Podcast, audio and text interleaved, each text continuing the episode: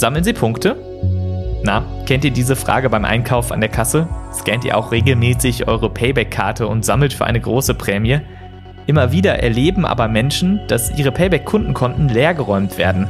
Darüber sprechen wir gleich im Podcast. Mein Name ist Sebastian Stachorer. Schön, dass ihr zuhört. Der Rheinische Post Aufwacher. Der Nachrichtenpodcast am Morgen. Heute ist Freitag, der 21. August 2020. Wir starten mit dem Wetter. Da kann es heute Morgen und heute Abend bei uns Gewitter geben. Die können vereinzelt auch stark ausfallen und Starkregen mit sich bringen. Bis zu 25 Liter pro Quadratmeter sind möglich, warnt der Deutsche Wetterdienst. Dazu kann es auch Sturmböen mit Geschwindigkeiten von bis zu 95 Stundenkilometern geben. Es bleibt heute Vormittag vielerorts stark bewölkt. Im Südosten von NRW scheint auch die Sonne. Die Höchsttemperaturen liegen bei 26 Grad am Niederrhein und bis zu 32 Grad, wenn die Sonne dann doch durchkommt. Heute Abend sind wie gesagt Gewitter und teils heftige Böen möglich. Passt also auf euch auf, wenn ihr draußen unterwegs seid. In der Nacht kühlt es ab, es kann gebietsweise auch heftig regnen und es werden nur noch 19 bis 15 Grad. Morgen wechseln sich Sonne und Wolken ab. Gegen Nachmittag sind vereinzelt Schauer möglich bei 21 bis 26 Grad. Und am Sonntag sehen wir dann wieder mehr von der Sonne und kaum Regen bei angenehmen 19 bis 24 Grad. Wenn ich im Supermarkt zahle, dann zahle ich meist mit Karte und ich sage dann mit Karte bitte. Und jedes Mal gibt es dann die Rückfrage, Payback-Karte auch? Tausende Deutsche sammeln Bonuspunkte, wenn sie etwas kaufen. Die Idee dahinter, wer genügend Punkte gesammelt hat, der bekommt attraktive Prämien und Gutscheine. Was aber, wenn nach langem Sammeln das Punktekonto auf einmal leer ist?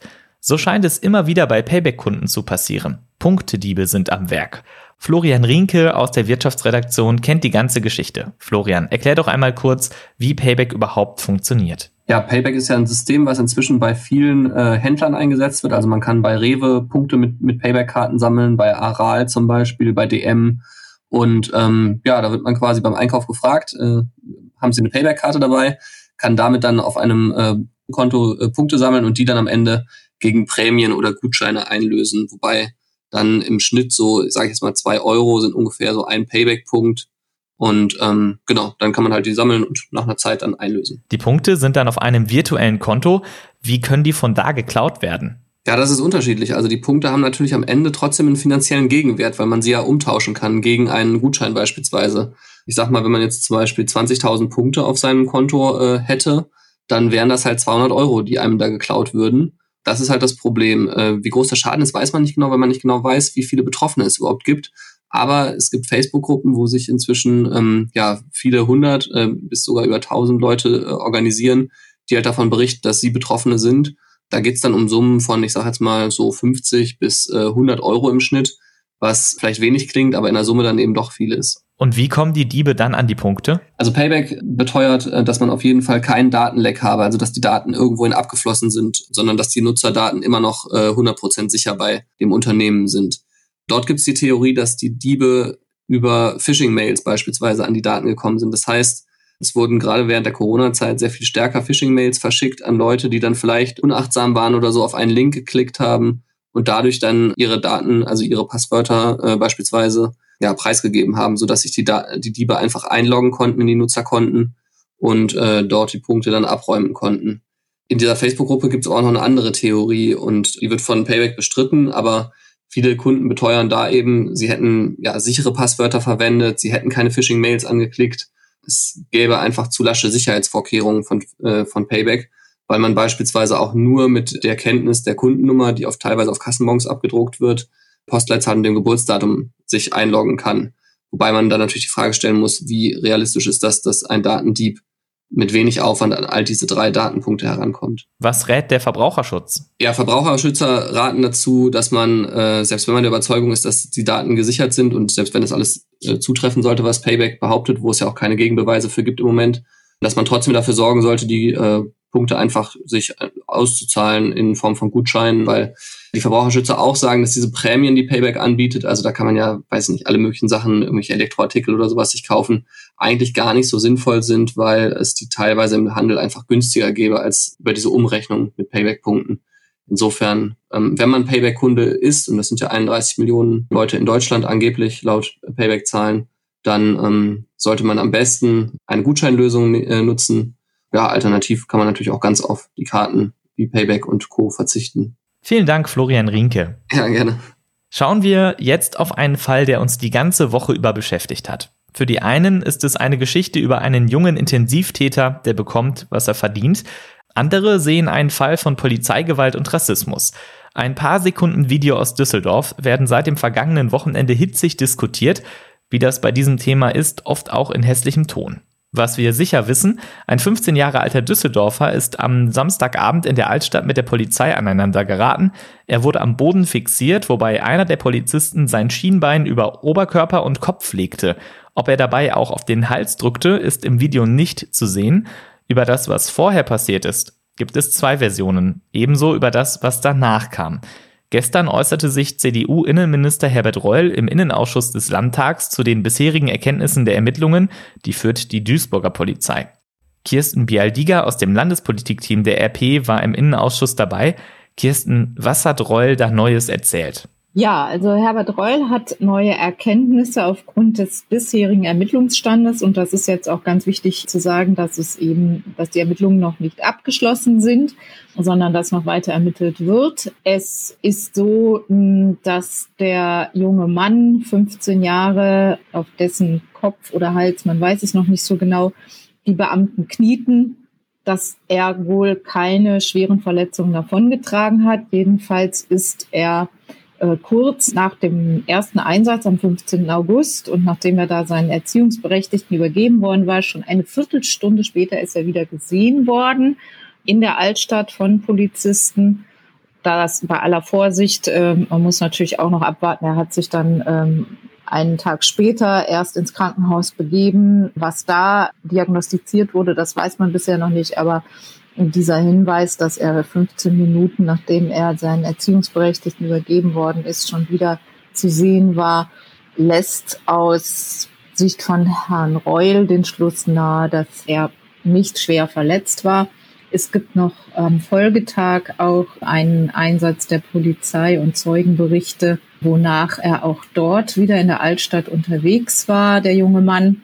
Und da war er mit nacktem Oberkörper zu sehen und äh, die Zeugen berichten, dass da keine Verletzungszeichen zu sehen waren. Hier im Podcast hatte der grünen Politiker Sami Shashira berichtet, dass der Jugendliche wegen Prellungen im Krankenhaus behandelt wurde. Das widerspricht der Darstellung, dass er nicht verletzt wurde. Umstritten ist jedenfalls, ob das Knien auf dem 15-Jährigen in dem Moment angemessen und verhältnismäßig war. Was hat Roll denn dazu gesagt? Ja, es gibt tatsächlich noch eine Menge offene Fragen. Die eine Frage hast du gerade angesprochen. Das Attest liegt nämlich offenbar dem Innenministerium noch nicht vor. Jedenfalls hat Minister Reul gesagt, dass er darüber keine Kenntnis hat bisher. Es ist, obwohl ja schon am Montag ähm, der junge Mann im Krankenhaus war, es ist, es ist, wurde, war es kein Thema im Ausschuss. Und das muss sicher noch geklärt werden, was denn da herausgekommen ist bei den Untersuchungen. Und was die zweite Frage angeht, ob das so legitim ist und verhältnismäßig, auch das muss im Weiteren geklärt werden. Es gibt nur schon mal eine Einschätzung des Landesamtes für Ausbildung, Fortbildung und Personalangelegenheiten der Polizei. Das ist aber eine ganz generelle Einschätzung. Die haben gesagt, die Fixierung einer Person mit dem Knie oder dem Schienbein am Kopf sei erlaubt. Aber die Frage eben, ob tatsächlich nur auf dem Kopf gekniet wurde oder auch auf dem Hals, die ist noch nicht abschließend geklärt. Und das äh, sagte der Minister auch ganz klar. Sollte es auf dem Hals sein, dann würde es schwierig, äh, das zu rechtfertigen. Also das widerspricht den ähm, Vorschriften dann schon. Es sind auch noch weitere Videoaufnahmen aufgetaucht. Es gibt eine Videoüberwachungskamera von der Straße. Das Ganze hat sich ja abgespielt in der Neustraße in Düsseldorf vor einem Schnellimbiss. Und auf diesem Video ist wohl der Anfang des Einsatzes zu sehen und das Ende, aber leider die Sequenz dazwischen nicht, nicht wirklich, weil die Kameras nur auf die Köpfe eingestellt waren und als der junge Mann am Boden lag, konnte die Kamera das dann nicht mehr aufzeichnen. Und äh, was der Innenausschuss noch erbracht hat, war, dass die Bodycams der Polizisten nicht eingeschaltet waren. Das Thema ist nun endgültig in der Landespolitik angekommen. Was hört man denn für Stimmen aus den Fraktionen?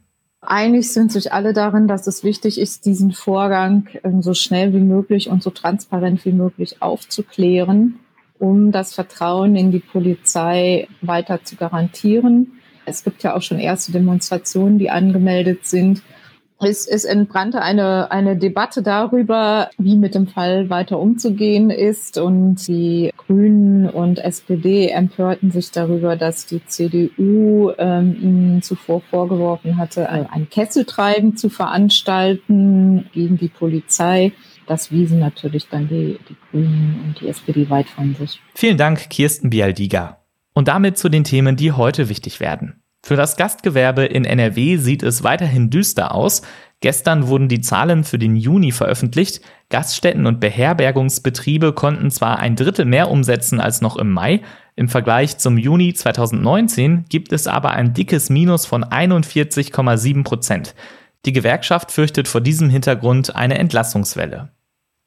Die Bahnhöfe in NRW sollen schöner werden. CDU-Verkehrsminister Hendrik Wüst kündigte an, man gebe der Deutschen Bahn 5,1 Millionen Euro aus dem Corona-Konjunkturpaket des Bundes. Davon sollen an 18 Bahnhöfen etwa Treppen- und Wartemöglichkeiten erneuert und barrierefrei gestaltet werden. Das Technische Hilfswerk, kurz THW, feiert morgen seinen 70. Geburtstag. In der Corona-Pandemie sind noch immer 100 Helferinnen und Helfer im Einsatz. In der Spitze waren es bis zu 1200, sagte THW-Präsident Gerd Friedsam der DPA. Das THW hatte unter anderem die Schutzkleidung für Behörden verteilt, mobile Teststationen und Behelfskrankenhäuser aufgebaut. Am 22. August 1950 wurde das THW als ziviler Ordnungsdienst gegründet. Heute gehören rund 80.000 Menschen zur Organisation. Der AfD-Landtagsabgeordnete Andreas Kalbitz wehrt sich gegen die Annullierung seiner Parteimitgliedschaft. Um 10 Uhr verhandelt heute das Berliner Landgericht über einen Eilantrag gegen dessen Rauswurf aus der AfD. Dem Gericht nach ist offen, ob es bereits heute eine Entscheidung trifft. Kalbitz will erreichen, dass er seine Rechte als AfD-Parteimitglied bis zu einer rechtskräftigen Entscheidung im Hauptverfahren wieder ausüben darf. Und wir blicken noch kurz in die USA. Steve Bannon wurde festgenommen. Dem früheren Chefstrategen von Präsident Donald Trump wird vorgeworfen, Geld abgezweigt zu haben, und zwar aus einer Online-Spendenaktion für den Bau einer Mauer an der Grenze zu Mexiko. Schauen wir zum Abschluss noch auf die schönen Dinge des Lebens. Es gibt wieder Fußball am Wochenende. Im Europa League-Finale treffen heute Abend Inter Mailand und der FC Sevilla aufeinander. Anstoß ist um 21 Uhr in Köln. Und in der Champions League der Frauen spielt der deutsche Meister VfL Wolfsburg gegen Glasgow City. Anstoß ist da schon um 18 Uhr. Morgen ist dann das Champions League-Finale der Männer. Da treffen die Bayern auf Paris Saint-Germain. Das war der Aufwacher vom 21. August 2020. Wenn ihr uns etwas sagen wollt, Lob, Kritik oder Themenvorschläge habt, dann schreibt uns gerne per Mail an aufwacher.rp-online.de. Vielen Dank. Heute Nachmittag hört ihr hier im Feed das Aufwacher-Update zum Feierabend. Ich bin Sebastian Stachorra, wünsche euch schon mal ein gutes Wochenende. Macht's gut. Mehr bei uns im Netz www.rp-online.de